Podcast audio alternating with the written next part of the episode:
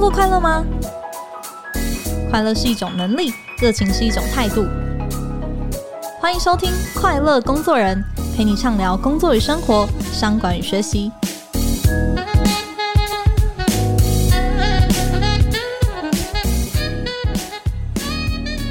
大家好，我是 Cheers 的记者邵敏。今天呢，想要跟大家聊聊在职涯或是工作中的焦虑这件事情哦。我们偶尔啊，可能都会有一些诶睡不太着啊，或是不知道为什么觉得最近特别累，或是特别紧张兮兮的时刻。但听众朋友可以想想看哦，最近呢，在你的工作中，这些焦虑的情绪是不是比以往更容易出现了呢？根据这个世界卫生组织的调查哦，疫情过后呢，全球在焦虑跟忧郁的普及率呢，大幅增加了二十五 percent。那他们估计这样子的情绪呢，导致的工作效能降低，竟然会让每年全球损失一兆美金哦。所以可以看得出来呢，这对于个人或者说对于企业来说，都是此刻非常需要正视的议题哦。但是为什么疫情已经恢复平稳啦，我们好像还是依然处于一个集体焦虑的这个状态呢？那面对这样的大环境，有什么事情是我们小小的个人可以做的？那今天呢，我们邀请到一位 Cheers 很多年的好朋友。他是世纪奥美公关的创办人，也是影响力品牌学院的创办人丁玲娟老师。那为什么会称呼他老师呢？嗯，除了他有二十多年的这个公关行销经验，那也是很多新创的 CEO 跟二代接班人的导师哦。那多年来呢，丁老师也把很大的力气花在帮助年轻人成长。除了写专栏啊、出书啊，也在我们天下学习有开设课程哦。对于自己的实战经验，可以说是完全不藏私。那在丁老师的职涯当中呢，有过两次。比较大的转弯哦，第一次呢是离开了这个钱多事少的工作，开始了自己的创业之路。那第二次呢，他离开了大家看起来位高权重这样子董事长的职位，又展开了自己的第三人生。那最近呢，老师出版了新书《逆风前行》哦。那今天我们想跟老师聊聊，诶，在他职涯的路上，怎么样子去迎战这样的焦虑跟不安？欢迎丁老师。嗨，邵敏你好，各位听众大家好，我是丁玲娟。哇，老师好！我今天第一次见到老师诶，然后才听到老师的声音，发现诶，老师声音好好听哦。哦平常都是看老师的文字，我声音比较低沉一点，有磁性这样子。嗯，嗯，其实常常读到老师的文章，虽然第一次遇到老师，但感觉已经蛮熟悉的。其实您过去也已经出了不少书了，包含我印象很深刻的是《影响有影响力的人》，然后还有《你不必走得快，但一定要走得远》等等。那这一次您又出了新书，是因为观察到哪一些新的议题正在发生吗？呃，最主要我觉得还是这次疫情啊，这疫情已经走了两三年，嗯，然后我就发觉在疫情期间，其实大家的人心是非常焦虑的，尤其看到周边的朋友有的离职了或失业了，或是家人见不到，然后对未来的未知的这种恐惧，对，所以。人心是非常非常焦虑的。那我观察到这个现象，我自己其实也走在这个路程当中，所以我也是在思考说，哎，那到底这个疫情遥遥无期，那。在这个中间，我们到底要做什么事？嗯，那怎么样思考可以比较安定我们的心？嗯，所以我也把这中间的观察的一些想法跟观念，跟我自己实践的这些过程，我就想把它写下来。嗯，然后写下来之后，发觉哎，也引起蛮多的年轻人的共鸣，所以就想把它集结成书。嗯，所以疫情对您来说也是蛮有影响的。当然啊，我已经三年没见到我的儿子了。哇，哎。因为我儿子在上海上班，嗯、那你也知道，现在两岸的路实在是越来越遥远，尤其那边的那个清零政策根本很难过去，嗯、然后花非常非常大的意志力 才有办法过得去。所以我觉得不只是我啦，我觉得身边好多这样子的故事在发生，还有更 sad 的故事是，可能连亲人的最后一面都见不到，因为疫情的关系。对，所以这么多事情在发生，然后这世界又变动这么快，对，所以我觉得人心焦虑是难免的。您也提到说，就是我们现在处在一个好像叫 VUCA 对对对，这样子的一个呃一个时代，越来越模糊，对，越来越多变，对。这四个字其实就是有四个英文字嘛，就是 V 是呃 volatility，然后 U 是 uncertainty，然后 complexity，还有一个 ambiguity。那这四个字其实都代表不确定、多变的，还有模糊的。所以你看这些字眼，其实都没有一个安定的字眼，对，都是让人家 非常的不知道、不知所措啊。嗯，所以我觉得这个时代其实已经就是这个时代，所以我们要接受它的不平常。它这个变动已经变成是一种常态，所以我们要慢慢慢慢接受它。嗯、那在这样子的年代，就 VUCA 这样子的年代，其实就代表什么？就代表我们以前的经验已不足以呃 support 我们往下去走的路，然后世界上也没有什么叫标准答案。嗯，因为可能现在发生的事情。我们上一代或上上一代，或是我们的人类，可能也没有发生过，因为新科技带来这么多的挑战，也是呃我们这几十年才遇到的。所以以前我们也觉得说，哎，百年不变的企业，可是你看在这几十年当中，也是一系就崩塌了，也是因为新科技的这个变化。所以新科技变化，世界的变动，再加上疫情。我们本来就是处于一个变动的年代，但这是这个变动年代，我们又必须要往前行，嗯、所以我才形容就是有一点逆风。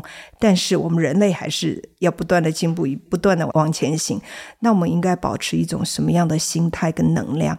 嗯、那我觉得这个还蛮重要的。嗯嗯嗯，我觉得老师您谈也特别适合的原因是，所谓的变动性这件事情，虽然说现在可能看起来。啊，不是由得你选的，嗯，但但是您在您自己的职涯里面，其实您反而是常常选择处于在一个跳出你的舒适圈，然后做一些新的尝试的不确定感的这个环境里面，您自己是主动的去尝试的，能不能跟我们分享一下？就是在你的职涯路上，诶，有没有几个比较巨大一点的转折？其实当下你要去面对这样子的不确定感，你怎么去看待？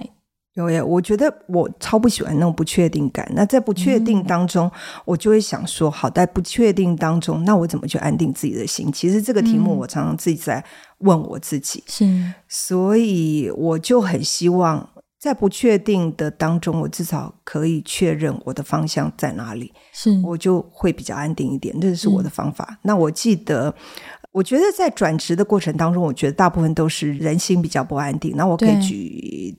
你刚刚有举两两个例子，其实第一个例子就是我离开第一个工作的时候，其实我也非常非常喜欢这家公司，是一家很有名的科技公司。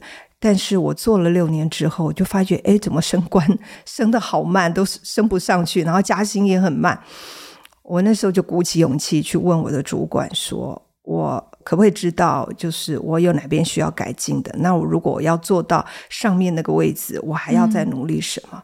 结果没想到，我的主管竟然回答我说：“丁玉娟，没关系，你就这样就好了，你也不用太努力。以后哈，因为你是女孩子，你那个有老公养哦，你没有那个养家活口的那个那个压力，那你就把这个升迁跟那个加薪的机会，你要让给男生哦哦，因为我们在那个年代还是有点重男轻女，在我年轻的时候，是我听了之后，你知道吗？我就。”突然觉得，那我以前的努力在干什么？那我那些努力你都没看到吗？嗯、那每个人不是都要追求自己的一个成就感，或是你可以更上一层楼？所以当下我其实是很焦虑。那我就一直在问我自己说：我我这工作还要再努力下去吗？因为如果努力你有结果还好，嗯、可是你已经知道答案，因为你是女人，你是女生，那这个性别我没有办法改啊。对，那我应能改变什么？那我就说。那我要离开这个不公平的环境，是，所以我在我的书里面有写过一篇文章，就是说，在你不舒服的时候，或是你觉得人生卡卡的时候，你不要讨厌它，因为那可能就是一个契机，就是你想要改变的时候。嗯，所以那时候我我就问我自己说，你在这边努力下去，可能因为你的性别，可能他们看不到，所以那时候我才起心动念。就跳到那个所谓钱多事少的那个工作，嗯，那钱多事少那个工作，我大概做了大概快三年，然后后来我就发现，就是说我可以学习成长空间也慢慢少了，然后因为那个地方离我家里很远，钱多事少，但离家远，哦，OK，所以我一天每天大概要开着我的 Mini Austin，大概要开一个半小时才到公司，所以来回都要三个小时。然后有一次，我开着我们的 Mini Austin 在那个高速公路上，然后就有一个那个卡车大卡车，对，然后就摇下窗说：“你这个小乌龟，你还不开快一点？”啊、哦，我那时候吓到，因为我已经有点迷迷糊糊，就吓到赶快 pull over 到那个路肩。嗯然后在路间就哭起来了，你知道吗？嗯、因为我觉得我每天在搏命上班，有时候就是 suddenly 一个小事情就会 trigger 你去思考，我要过这样的日子吗？所以那时候我就在想说，对这个环境虽然钱多事少，但我每天我都觉得我在我在搏命上班，因为我每天都要挤。开着那个 Mini Austin 小小的车，在那高速公路，在穿梭在所有的大卡车跟那个连接车中间，嗯，我都觉得说哇，我有一天可能一定会 会惨惨，就很很很惨这样子。所以那时候我哭完之后，就告诉我自己说，我好像应该改变。对对。所以我就提了辞呈，然后那时候我已经工作十年了，我觉得我其实蛮向往一种比较自主性的生活，因为我觉得上班族当了十年，我就想说可不可以换一个比较自主性的工作，但是我后来想想。我还不够资深，可能还没有办法让我选择的机会。唯一唯一只有可能就是自己创业。哇！还有对，所以那时候只为了想要有一个自主性的时间，所以我就想到，我有创业才可以给我这样子的机会，我就选择了创业。那时候要创什么业呢？也是思考了很久，然后就想说，从我最擅长的事情开始做起。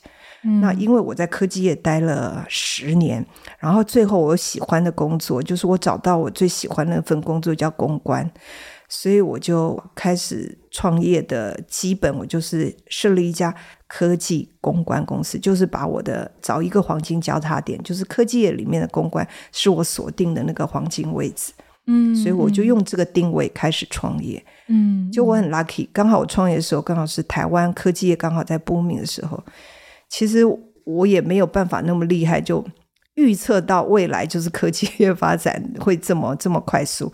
但刚好在我那个点，我选择了这个位置，就让定位很容易被看见。嗯嗯，所以在走出了我后来的人生。嗯，嗯，等于说，其实您在这一路也不是算好的，也不是说真的都可以预测说您的下一步要怎么走，嗯、只是可能当您走到一个职涯上、工作上遇到一个，哎，好像现在努力。不会再有更好的结果，或者说觉得非常卡，觉得非常焦虑。其实你是把握这样的机会，好好去思考。第一个是我要不要过这样的人生，对，然后再来是哎。诶那我擅长什么嘛？我如果想要追求对更好，那我要从我自己擅长的事情去做起，嗯、是，然后去踏出那一个行动。不过现在很多人的这个焦虑感哦，这个不只是职涯方面的这种方向上，其实还有包含工作上面的这种忙碌啊、压力啊、嗯、等等啊。每天被行事力追着跑，可能就觉得我根本就没有时间去想这些有的没的的事情，没有空去想，然后连休息的时间可能也。因为没有去处理这样子的一个迷茫的情绪，所以其实休息的时候也还是很焦虑的一个状态。嗯，那我相信您自己在创业过后，那个忙碌的程度应该也不比过去还要少哦。其实那个状态底下，您能不能跟我们聊一聊，说，诶，您创业之后的这一段的故事呢？哦，当然，因为我觉得我创业的时候，哈。懵懵懂懂，还怀着很浪漫的心态，觉得说 哇，从此以后可以睡到自然醒，从此以后就可以自己安排我自己的人生，想得太美好。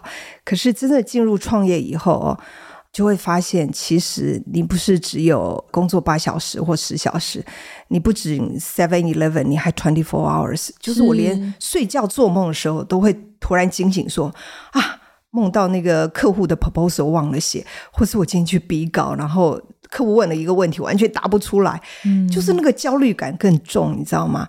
但是我觉得创业初期的时候，因为自己有一个很坚定的目标，所以可能头两三年的时候，你就是没日没夜的投入在里面，你就是不以为苦，因为你有一个更坚定的目标在前面。可是这中间，可能我已经把身体搞坏了，我都不知道了。对，所以我在创业中间，我其实得了很多怪病诶，比如说颜面神经突然麻痹，然后有半年都不能动。所以我我同事有时候笑我说我是钟楼怪人这样。那突然有一天起来，那个晕眩眩到自己就倒在地上，就是你完全没办法 balance。然后就是什么样的怪病，或者是。为了明天要比稿，然后就去赶快去挂点滴，然后，然后医生说你真不要命了，你真是，嗯，感冒什么就是挂点滴，所以我是曾经这样子摧残过我的这个身体。所以到最后，我觉得阿弥陀佛真的是 还让我呃今天还可以这样子好好的过日子。我觉得真的要感谢阿弥陀佛。所以后来有一阵子，我就觉得说，我记得我到四十岁那一年，我每天就是除了工作只有工作，是我就开始讨厌我自己。我觉得我以前那个我很喜欢自己的那个丁玲娟到哪里去？就是我以前那么文青，那么喜欢文艺、嗯、或者很多才艺的那个丁玲娟跑到哪里去？然后我就很讨厌我现在自己，说我除了工作，好像没有办法跟别人谈别的事情。嗯，所以我就开始跟自己对话嘛。哦，我觉得有时候你在焦虑的什么，真的要启动跟自己对话的机制。就又一次，就是说我不想再过这样的人生，我不想再做这样子的丁玲娟。那我想把以前的丁玲娟找回来。那我就开始问我自己说：那以前的丁玲娟是什么样的丁玲娟？你喜欢她什么？那我就列，我又喜欢她有兴趣，我喜欢她很活泼，嗯、我喜欢她什么？然后我就开始说：好，那如果要把她找回来，第一，我就先学一样我喜欢的才艺，我不要让生活里面只充满工作。OK，所以我四十岁，四十岁开始，我就告诉我自己说。好，我这么忙，我又没有时间去学这些我有兴趣的事。那没关系，我用时间来换。我一年只学一样东西，嗯，那我十年后不就十项全能？我十年以后不就多才多姿吗？我这么一想之后，我脑袋瓜就开了，嗯，所以我就不急不徐，我就说好，我一边工作，但我一年只学一样东西。所以我就记得我第一年从钢琴开始学起，因为我就问我自己说：“你最想学却一直没有学的是什么？”我就想要说。哎呀，小时候家里好穷，看同学弹钢琴，好有气质哦，结果都没有钱买钢琴。那我现在有能力，我是不是可以去学钢琴？就讲第一年钢琴，第二年瑜伽，呃，第三年油画，第四年吉他，第五年反正什么《孙子兵法》什么。然后我就这样子慢慢慢慢，我就觉得我人生慢慢慢慢打开了耶。嗯，因为你会觉得，就是说。哎，你现在生活里面不是只有工作，对，你还有其他你想要学的事情，所以你就会把工作赶快做完。你会做完是为了去完成自己想要做的事情，所以我工作反而更有效率。嗯，那我会想说，赶快把工作做完，我就可以赶快去做我自己喜欢做的事情。嗯，所以这个第一个就是说，我想要跟大家讲说，第一，你越忙，你越要去学一样才艺，你不要让。工作吞噬了你所有的事情，你要记得你自己还有喜欢的事情。是，那第二就是再怎么忙哦，越忙碌的人一定要给自己一段留白。我觉得留白是最忙碌的人必要之恶。嗯、那那个留白呢？比如像像 Bill Gates，他可能一年要给自己一个礼拜的时间躲起来，不跟外界联络，独处，然后看书。那那个时间就是你跟你自己对话跟思考的时候。嗯，那我觉得我后来也学了一招，就是我以前的 schedule 都是被秘书就被秘书填满，就秘书说谁来约我，他就把我填进填进去。所以我每次都想说，我有空的时候再去运动，结果你会发现永远没有空，因为你的 schedule 永远都被被填满。嗯。所以反而我后来才 learn 到一件事，就是说你重视一件事，你就要先把你的 schedule block 起来。比如说你觉得。运动这件事情对你很重要，你一个礼拜一定要排一个小时出来运动，那你就要把你的 schedule，比如说每个礼拜固定礼拜一的，比如说十点到十一点或十点到十二点，你就全部把它 block 起来，不准任何人排，就是写在你的行事历上了。对，对，对，对，或是你要独处也好，你要留白也好，嗯，就是把自己的时间对先先把它空下来，你就把它空白，那那个就是你的独处时间。嗯，因为我觉得越忙的人越要独处。因为独处，你才有时间思考，嗯、有思考，你的决策才会有品质。因为当你越忙的时候，你决策是没有品质的。是，所以您刚刚建议是学才艺，然后留白，跟自己独处。那我相信听起来好像身体要顾也是很重要的，对不 对。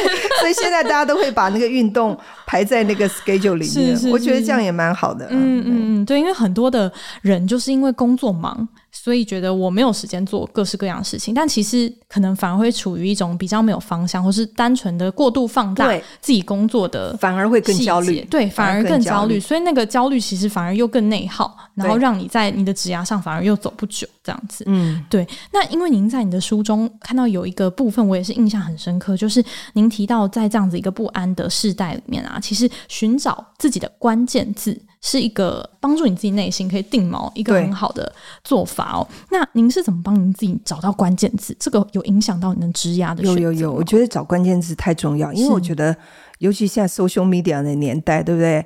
啊，大家。对，都会挥洒那个，所以 message 很多，就讯息很多，所以你更要让大家看到你的话，你一定要让大家知道你的专长是什么，嗯、你对什么有兴趣，或是你要累积一段时间。所以那个关键字可以是你的专长，可以是你的兴趣，或是可以是一件你想要努力的方向。嗯，那我记得我在书里面有提供五个步骤，让大家去寻找关键字。第一，就是你要去清楚你自己的愿景。你想要当一个什么样的人啊？哦，那个什么样的人，你把它写下来，那你就会稍稍比较确定你的方向。那比如说，我记得我我还在懵懵懂懂，不太确定，但我很知道我是要找一个跟人比较相关的行业，所以你就会知道，躲在那个什么实验室啊，或者什么那个都不是你想要找的那个行业嘛。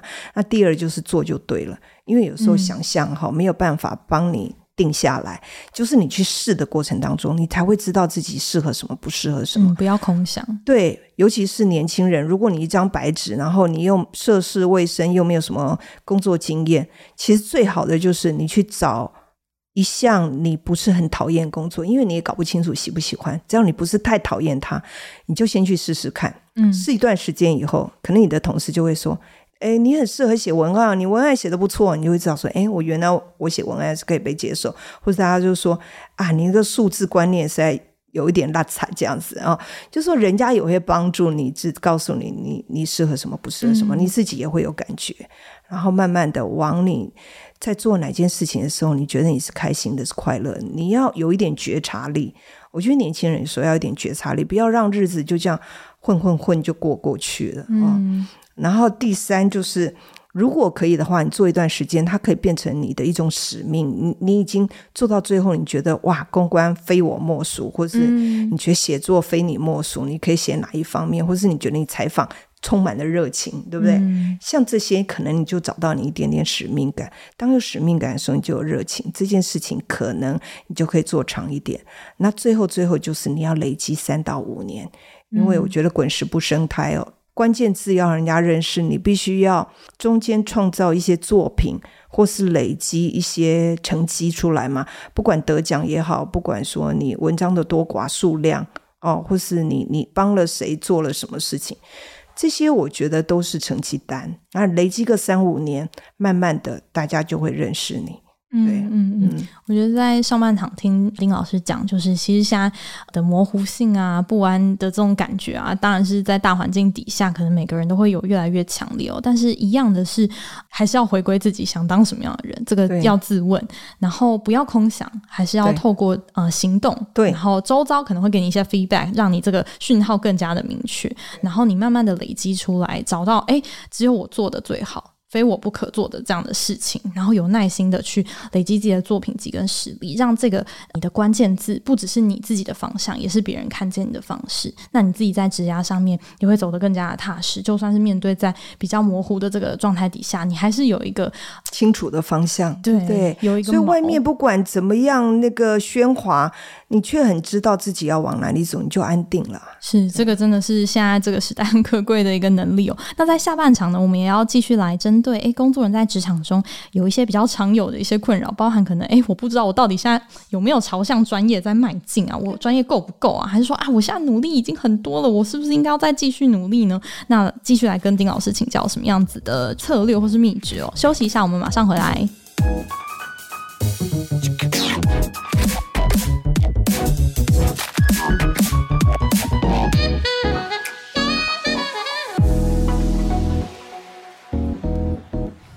诶，欢迎回来。刚在上半场哦，老师有提到行动的这个重要性哦。但是啊、我们其实也观察到啊，现在蛮多年轻人的这个职涯的焦虑，其实是出于选择困难。这个状况，嗯，嗯，嗯，好像我们的选项是越来越多元的吼，好像都有机会成功，但也好像也都有机会失败。然后在这样子的一个状态之下，其实反而很难跨出行动。老师，你有观察到这样子的？有啊，因为我觉得现在真的选择性太多，嗯、而且现在是一个很多元化的社会，你走左边走右边都可以。所以我就一开始讲，就是说没有标准答案，对，所以每一个人也觉得就越来越有。选择困难症，那我觉得选择困难症会发生，主要就是说，第一，你对未知的恐惧，你不知道选哪一个是对自己最好嘛。那第二就是贪心，就是有时候你看到 A、B、C solution，、嗯、你都想要 A、B、C 的好处，但是你都不想 A、B、C 的坏处。但我觉得会选择困难，就是没有一个选择是全部都好处，没有坏处。因为如果有这么完美的一个答案的话。那每个人都知道要怎么选了，根本不不会选择困难，所以选择困难症一定是 solution 里面有它的好，也有它的不好，所以以至于呢，比如说啊，你想要创业，可是你又不想要太辛苦，那哪有这种事？对对，所以你就要去思考，对，那我如果要工作轻松，那钱可能就不会太多，嗯，那可能很多人就想，我要工作轻松，我要钱多事少，我要离家近，对不对？我要创业，我要行，我要工作跟生活平衡，所以。我觉得这些人就是你没有把事情想清楚，就是你选择了一个方案，好的坏的你都要盖瓜承受。是，所以我在选择困难症里面啊，这篇文章我有提出几个问题，就是说我们每次在选择的时候，先问自己：第一，你最想要的是哪一个 solution？比如说，我现在很想创业，好，那。嗯第二个问题就是说，好，那你要付出的代价是什么？就我选择这个，我可能要付出的代价是什么？嗯、那我要付出的代价可能是我可能两年之内，我比较没有休闲的时间，我可能要放弃个人的一些这个嘿嘿休闲娱乐时间，我可不可以做得到？嗯、啊，那第三，再从这个这个 solution 就说好，那我我决定我也牺牲啊，我也愿意付出代价。那最坏最坏是什么？如果最坏你可以接受的话，那你就 go ahead。比如说最坏，说我可能会创业失败，那我创业失败会怎样？我投资的资金可能第一笔不是一百万，我就没了。好，如果一百万也没了，你也付出了那个创业，然后你可能有两年时间都没有休息时间。嗯，最坏是这样，那你会怎样？我当时创业的时候，我就是这样问我自己嘛。那我最坏会怎样？我就想说，最坏就是我失败了，然后一百万没了，然后最后鼻子摸摸，我再出来找工作。我就觉得，哎，还好啊，我找工作应该是还可以找得到吧？嗯，嘿，所以我这样一想以后，就海阔天空，我就觉得没什么好怕。嗯嗯嗯，所以我是觉得，选择困难症的人一定要去思考，你选择这个。你可能会付出什么代价？你不可能什么代价都不付的，对，嗯，你你要工作轻松，那你要付出代价，可能你可不可以少拿一点钱？那这些你想清楚了，你都可以接受，最坏你都可以接受，那就 go ahead。人生就是 give you a try。我觉得听到这个，我也。蛮特别有感触的，之前也有看到有人在分析说，其实年轻世代可能比较容易把事情想的比较完美一点，或者说想要追求一个最完美。其实也跟可能数位时代，我们比如说我们都是在演算法底下长大的，啊，然后可能已经帮你筛选过你最想要的东西啊，不喜欢就往右滑这样子等等的，就是反而比较在现实生活中的这种盖瓜承受的这样子的练习是少一些的。对对对对，所以我我自己刚刚听完就是嗯要做排序啊，然后。其实你必须要去啊计算你要付出的这些代价，代价然后跟你其实要做一个最坏的打算。那当你都有这样子的准备，其实你就有这个行动的这个这个能量跟底气了。是，嗯嗯嗯。不过在跨出行动之后啊，其实这个职场当然就是你你选了一件事情去做，但是职场还是不断的在变动的嘛。嗯。那培养自己的专业上面的这个自信，其实我觉得也是蛮重要的一件事情，或是让大家可能比较会不安，或是会很想要探。求我自己到底是不是越来越专业的一个工作者？嗯嗯嗯、那这件事情上，老师你有没有什么样的心得呢？我觉得专业这件事情哦，最重要最重要就是你可不可以解决问题？嗯，因为各行各业有各行各业的专业嘛，哦，那你可以解决客户的问题，我觉得这就叫专业。OK。哦对，所以我记得我第一本书其实写专业与美丽啊、哦。其实我讲的就是专业就是事情的解决，美丽就是你给人愉悦的感觉。哦，那给人愉悦感觉是我觉得现在在服务业里面特别要加上去的，因为专业其实如果你愿意学习，公司愿意教导，其实一段时间，其实专业度是每一个人都可以 build up 起来。嗯，可是愉悦的态度就看个性。这比较是 soft skill 的，对对，soft skill，对，嗯、所以你就会发现说，哎，其实你现在可以提供的商品或是服务，其实别人也可以提供。那为什么别人要买你？是不是你可以在服务的过程当中，可以让人家有愉悦的感觉，嘿，那我觉得专业其实到最后就是看客户满不满意，这是最.最重要的指标。只要客户满意，那就表示客户对你的服务，你有解决他的问题。嗯、那我记得我在专业这个篇章里面，我好像也有写到一个很重要，就是让客户知道。可能很多人会觉得让客户知道好像是一个很简单的事情，为什么你发生事情让客户知道不是很应该的吗？可是后来我就发觉很多年轻人啊都不敢让客户知道，比如说。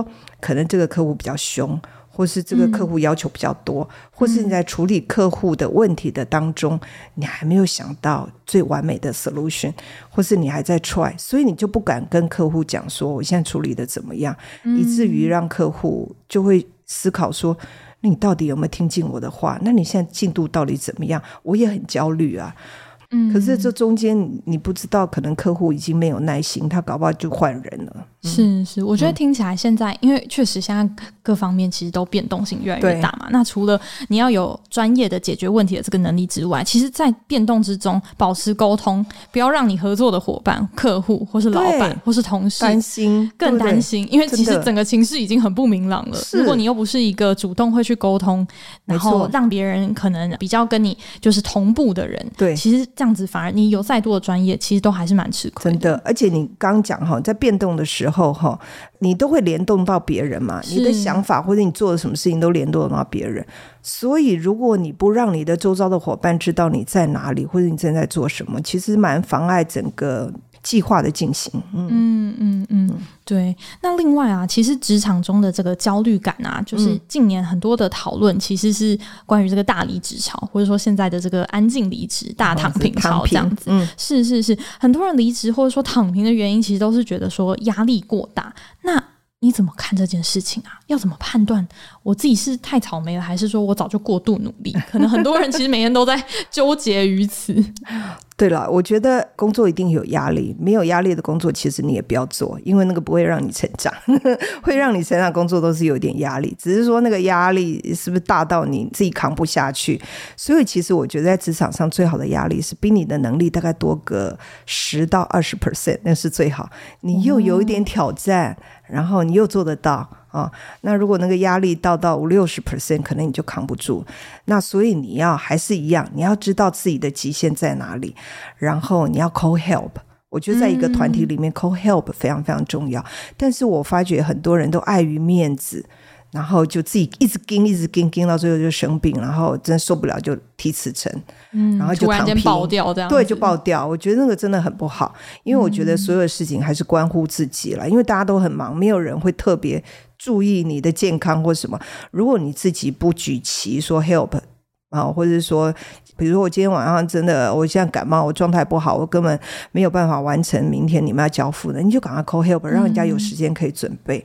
嗯，所以其实我宁愿团队就是你，你举旗 call help，我们赶快跳进去帮助，我不要那种硬盯到最后，然后别扛，然后呃不行，对，嗯，那个大家要收拾烂摊子跟那个，嗯，所以我是觉得你说是草莓还是压力很大？其实还得问自己啊，就是说你的压力极限在哪里？那你这个工作是不是比你压力？我刚刚讲多个二十 percent 你就接受，如果多个五六十，你觉得真的可能达不成，你就赶快举手，然后赶快跨界合作，赶快找团队，然后你从中赶快慢慢学习成长。嗯，我相信我们很多读者都是，嗯，可能在工作上特别有责任心，或是特别有要求自己的人。可是其实反而这样子的状态底下，面对很多工作的 loading 啊，或者说工作挑战的程度啊，其实也要学会知道自己的极限在哪边。真的，然后有需要的话。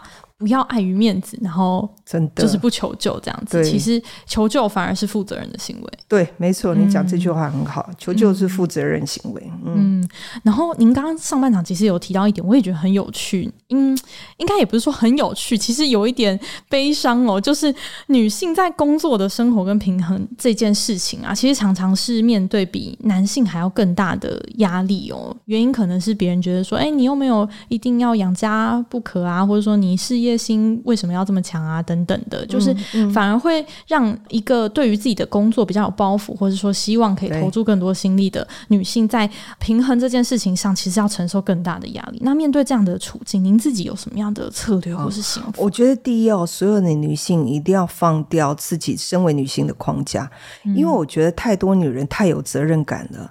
就觉得自己呃要上班，要做个好主管，要做个好妈妈，回家又要赶快煮饭，然后做家事，然后给家里一个最棒的一个环境，所以就给自己好多好多压力跟工作。哎哎，那我觉得人不是万能，人都要休息。嗯、所以我为什么我其实很鼓励女人放过自己，对，而且。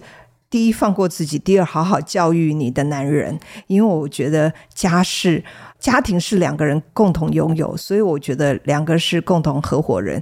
你有百分之五十股份，我有百分之五十股份，是，所以我们家是要两个一起做，好，钱一起赚没关系。那个小孩要一起养，不是说小孩什么接送都一定要妈妈，嗯，那爸爸也可以接送啊。可是很多男人就觉得那是女人责任，然后女人也心甘情愿就一肩就扛起，觉得好。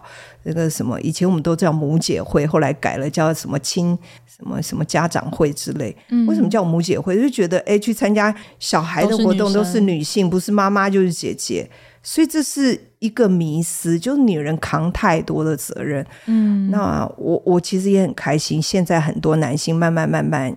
愿意当暖男，愿意对不对？好，帮忙做家事，愿意那个照顾小孩，就变暖男，或是新好男人，或是超男这样子。嗯，我觉得蛮好。就是社会一直演变，所以我觉得女人有时候真的放过自己，不要觉得自己什么事情都要扛。那第二的话，就是说，如果你要工作跟生活平衡的话，我觉得可以在家庭方面多设一点支援系统。我在书里面有写，就是你的 supporting point 要多一点。我就记得我那时候刚开始创业，我小孩很小，那我知道我铁定没有办法很多时间陪伴他，所以我那时候。就是耍点小聪明，就开始教育我儿子。我就说：“我告诉你啊，你妈妈不是一个普通的妈妈，你你要认清这件事情。”他就说：“为什么？”我说：“因为妈妈有事业，妈妈有很多工作啊，妈妈很多人要照顾，所以妈妈一定没有办法像其他妈妈这样一直陪伴你。”嗯，但是我就跟我儿子就有一个约定，我很我说：“可是只要你很重要的日子好或是活动，你早点跟妈妈讲，我一定会参加。”我一定就排除万难，嗯、所以后来我儿子就知道，就说哦，每次都跟人家讲说，哎，你妈妈怎么没有来？哦，不会啊，我妈妈就是一个不一样的妈妈，她就会跟人家去，就是帮我辩护。嗯、但是真的，我后来他重要的什么颁奖典礼啦，参加什么球赛啊、活动啊、毕业旅行啊什么，那那个我都，他只要有提出来，我都会参加，我就排开万难这样子。嗯，哎，所以我觉得，当你没有办法种量的时候，你只能种植。嗯，然后你旁边要设好你的资源系统。比如说，我那时候请我的父母、我的兄弟姐妹，因为他们都比我小，那时候对都还可以，就上大学还可以帮我支援一下。甚至我儿子跟我女儿同学的妈妈，我都帮他们当好朋友。所以有时候我没办法接啊，或什么时候接送的时候，他们都会帮我先接到他们家。去吃饭，然后再把它带回来。嗯、所以你旁边的那个资源系统要强一点。万一你对你没有办法 deliver 的时候，对，有人可以帮你。嗯嗯嗯。哇，就是这些可能是身为女性在追求自己的职涯路上，可能要比男生多修的 一个课题。但是我觉得最重要还是女性真的要放过自己，然后要教育你的另一半，嗯、要让你的另一半也扛起一些责任。嗯、你不能全部都扛，就是真的是合伙人事业的合伙人，要合伙人这样子的，对啊，一个对等的，没错、嗯，不是说我拜托你，对啊，你五十 percent 我五十 percent，因为你的股份跟我一样、欸，哎，为什么你你可以不用承担责任？对不对？嗯嗯嗯嗯，好，我。我我相信很多的我们女性的听众朋友应该也都 受教了。我我看您的书啊，最后有提到一点很让我很好奇的点，是你每年都会为自己设三个目标，然后我就很好奇说，哎、嗯，这跟我们平常就是嗯生日啊，然后或者说那个跨年啊，嗯、我们很常也会帮自己设目标嘛。嗯、但是您的目标好像真的都。有身体力行都有做到，诶，我就很好奇，诶，您怎么会开始做这件事情？那你保持这个行动力的秘诀到底是什么？因为我觉得人生苦短了，一年做三件事，好，我十年以后就三十件。如果你一辈子当中你可以完成三十件你想要做的事情，而且对你而言是重要的事情，你会觉得人生很丰富，你会觉得你活得很有意义。您这三件事有做过什么样的事情啊？像我，我觉得我有点是不什么。那叫什么狂强迫症还是什么？我那时候就一年要写一本书，嗯、你知道吧？结果后来，哎、欸，我真的差不多一年到一年半，我就会写一本书，因为这个也是 push 我有一个纪律，写作的纪律。然后，呃，我觉得写作其实也是安定自己一个很棒的一个做法。嗯，然后我曾经爬过富士山，曾经这个这个也是列为我的那个目标之一。还有一年去骑单车环岛。因为我觉得要趁体力还行的时候去做台湾人应该要做的三件事：嗯、骑单车环岛、什么爬玉山，还有那个永渡永渡日月潭。对对对，嗯、三件事情，选一两件事情去做吧。然后我觉得挑战一下自己的体力，又挑战一下自己的意志力，然后你又觉得你完成了一件自己喜欢的事情，很棒。然后我做过一件我觉得还蛮酷的事，就我离开职场就开了一个个人演唱会。还那个是我当年的目标，我就觉得说，真的太酷了。对啊，我觉得我这辈子想要做什么，就是遗愿清单嘛，先把它列下来。然后这些遗愿遗愿清单搞不好有十样，然后十十项里面有哪几项你觉得要趁体力好的时候先做，然后你就有那个优先顺序，嗯、然后你就会可以去完成。嗯嗯嗯。可是您自己写出来，怎么督促自己真的都可以去 落实呢？我如果有一点犹豫的话，我就会公布在我的群组里面，然后让大家都知道，呃，让大家都知道，然后大家就会来 push 我说：“哎，定娟，你不是说要去爬玉山吗？你到底爬了没有？你去报名了没有？”然后很多人就会很鸡婆说：“哎，我带你去买登山用具啊，什么什么什么的。嗯”我就觉得还挺好玩。我像我。今年我就开始在预计说，我明年要开始路跑，因为我一直没有那个路跑经验。然后我每次看到大家在那边参加什么几马几马，什么半马什么，我就说，可是他们就说那个一定要练习呀。我就在群主说我想要路跑，就今天就好多人传说，哎，明年三月在哪里有一个什么。傍晚的什么派对啊？那个诶，路跑五公里跟十公里，你要不要参加？嗯，那又有人传说，哎，有一个半马，你要不要参加？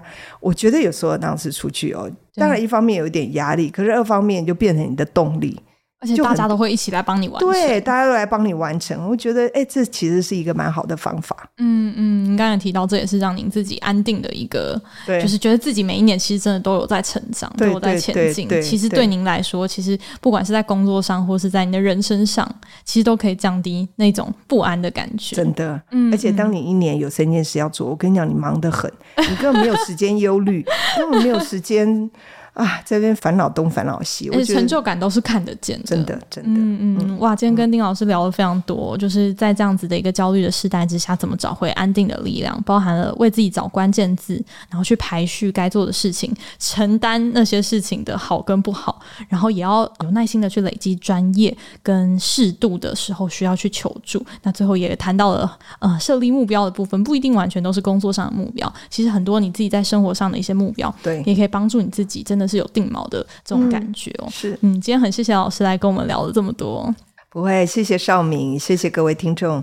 好，那也祝福各位听众朋友，也可以在自己的工作跟生活当中哦，真的是一张纸拿出来，一支笔拿出来，就能够写下更多让你能够安心下来的各种的目标，然后跟执行的方向，也能够在这样子的焦虑的时代之下，真的是可以走长走久。那我们今天的节目就到这边，我们下集再见，拜拜，拜拜，谢谢。